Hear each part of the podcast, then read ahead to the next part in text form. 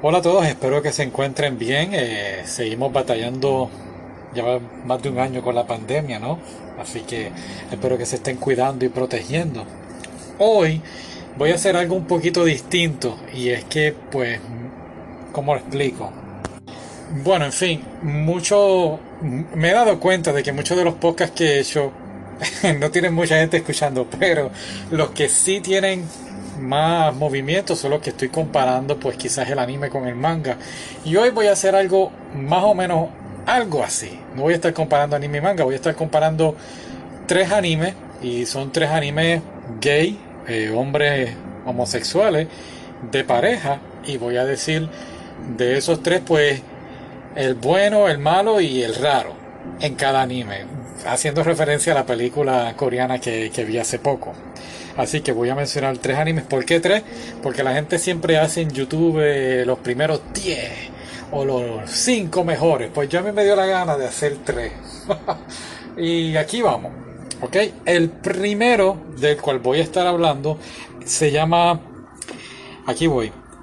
Hitorihime My Hero o Hitorihime Mi Héroe.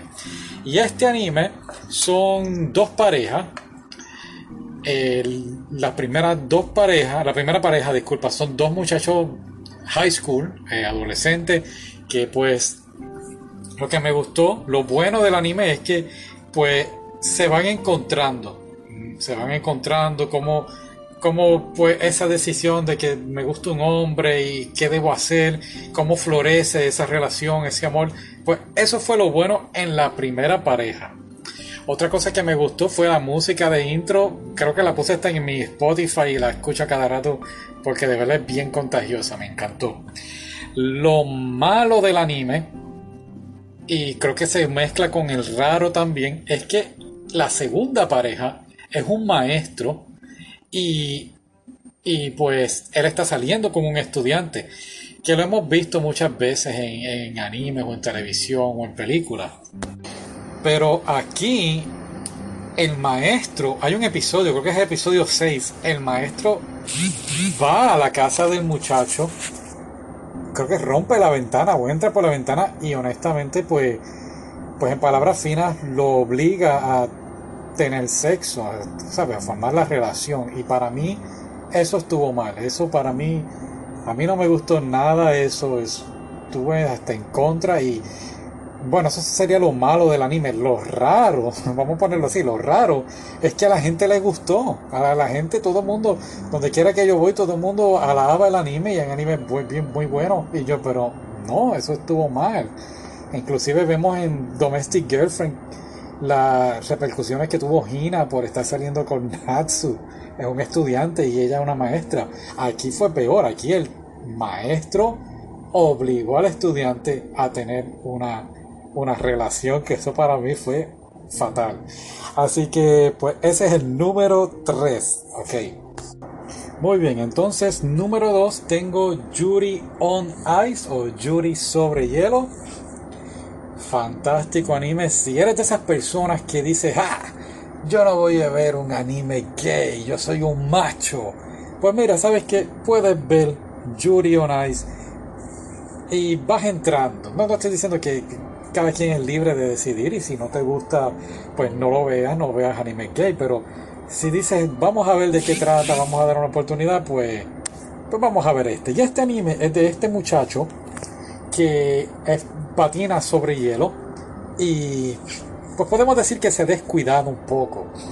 Y ese mismo descuido pues lo, lo ha puesto un poquito sobrepeso, pero sigue practicando su patinaje sobre hielo hasta que entonces pues decide hacer una secuencia de patinaje de este famoso este um, patinador sobre hielo. Estoy hablando mucho diciendo lo mismo. Pero, ¿qué ocurre? Que esto le crea mucha popularidad, lo cual entonces lleva a ese famoso patinador a conocerlo a él y ambos pues lo mismo, se van enamorando. Pero este anime, lo bueno es que tiene muchos personajes y muchas secuencias de patinaje sobre hielo y mucha música bien, ¿sabes? La competencia, eso me encantó.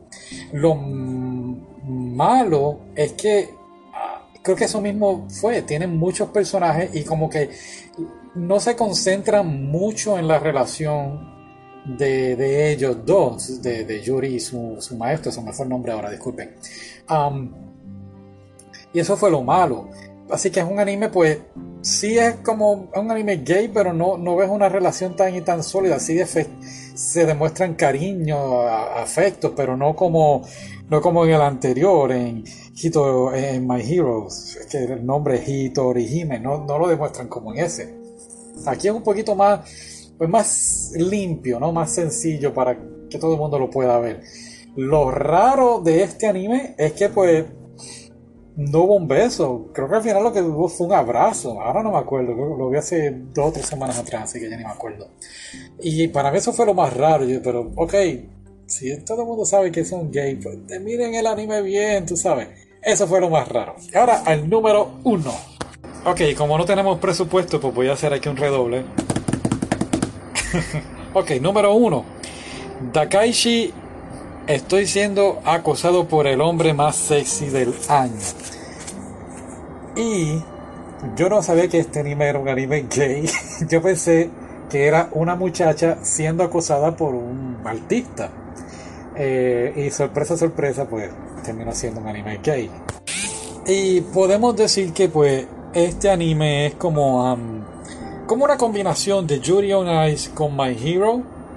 Eh, tiene dos parejas. Eh, y pues es este actor que es el hombre más sexy del mundo. ¿Y qué sucede? Viene un actor más joven y le quita el primer lugar.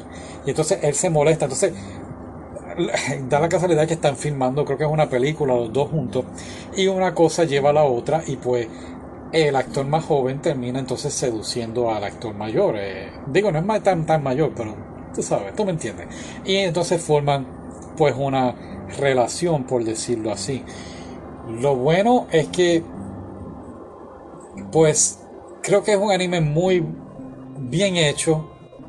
Hablan de la relación, es para adultos completamente, tienen escenas, no enseñan nada, pero dan a entender, así que escenas un poquito fuertes. Pero es una, eh, lo bueno es que es una relación que te va enseñando, te va llevando poco a poco. Eh, si no eres gay, pues te va enseñando qué es lo que ellos sienten, ¿no? ¿Qué, es lo que los lleva a esto? Y, y a pesar de que tú los veas que son dos hombres, pues ambos sienten y parecen como si fuera una relación como de corriente, ¿no? Como de hombre-mujer que uno está acostumbrado a ver.